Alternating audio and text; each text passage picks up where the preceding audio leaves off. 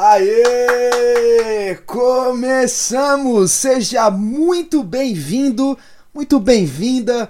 Esse é o nosso primeiro encontro. Para você que não me conhece, eu me chamo Thiago Davi e tenho a alegria de ter você conectado aqui com a gente. E a gente começa agora!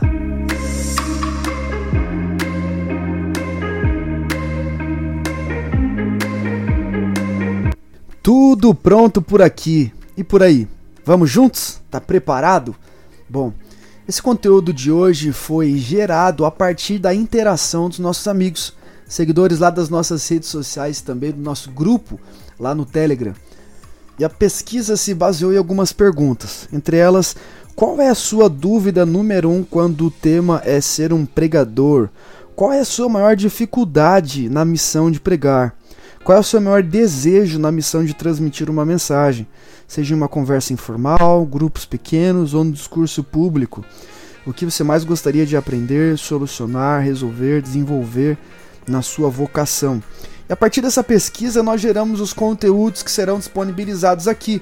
Se você ainda não nos segue nas nossas redes sociais, então vai lá no Instagram, arroba Pregadores do Futuro, tem o link para você participar do nosso grupo no Telegram e preencher também a pesquisa, vai nos ajudar nesse trabalho de receber os feedbacks, preparar os conteúdos, sempre conteúdos exclusivos. Eu tenho alegria de transmiti-los aqui para você. Bom, hoje nós vamos falar sobre os passos que antecedem o púlpito, ou seja, o trabalhar do pregador que antecede o púlpito. Para isso, eu quero dividir três passos para ser mais didático e facilitar o nosso entendimento.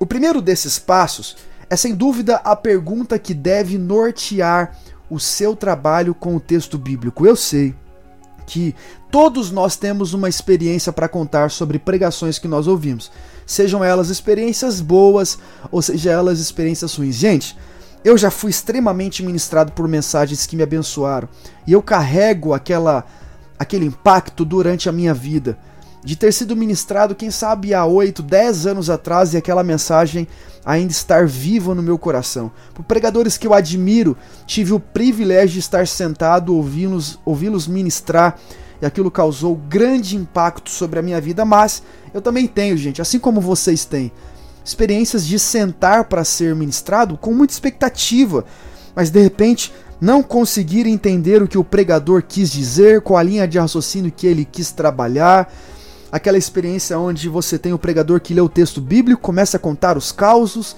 as experiências de vida, as histórias engraçadas, ou então aquele pregador que pega a nave espacial, vai para uma outra dimensão que você não entendeu o porquê e nunca mais volta para o texto e você sai frustrado naquela expectativa que tinha de receber uma mensagem para o seu coração.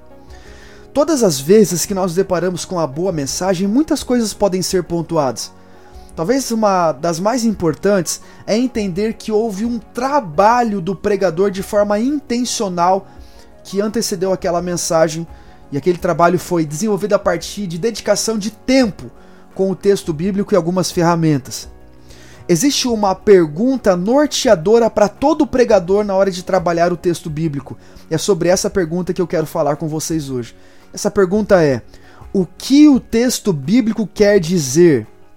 Quando eu vou para o texto bíblico, eu preciso ter essa pergunta na minha mente. Afinal, o que a Bíblia diz dentro dessa perspectiva desse texto?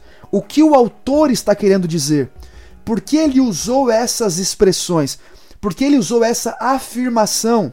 Por que o texto bíblico está sendo narrado a partir dessa perspectiva? Eu percebo hoje em dia, com cada vez mais frequência, Pregadores que, no exercício de transmitir uma mensagem, acabam forçando o texto para aquilo que o texto não queria falar. Às vezes de forma intencional, mas às vezes, na maioria das vezes, de forma inconsciente.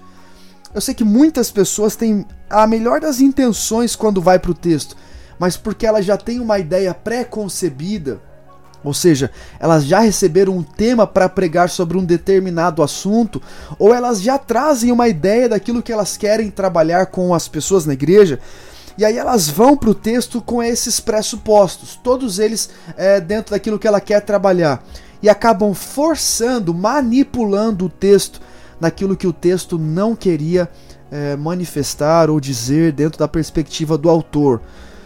Por isso, essa pergunta é uma das perguntas mais importantes no seu trabalhar com o texto. O que o texto queria dizer? E isso a gente resume uma palavra bem difícil, que hoje em dia é, tem várias conotações, mas uma das aplicações para mim da palavra exegese é esse entendimento do que o texto quer trabalhar. Aqui a gente simplifica um conceito chamado exegese. O que é a exegese? A exegese é você ter um entendimento claro daquilo que o texto está dizendo. Olha como facilita para nós o entendimento. E eu deixo aqui como indicação: você vai pregar, vai trabalhar o texto bíblico, dedicou o seu tempo para sentar com a Bíblia, então vai de forma neutra com aquela pergunta norteadora na mente. O que o texto quer dizer ou está dizendo a partir da sua leitura. Leia várias vezes o texto, se debruce sobre o texto. Busque a partir dessa perspectiva ter um olhar atento para o texto, para entender o que de fato o texto quer dizer, seja naquela perícope, ou seja, seja naquela parte, ou seja num olhar mais geral, mais panorâmico, para todo o contexto do texto ali desenvolvido também.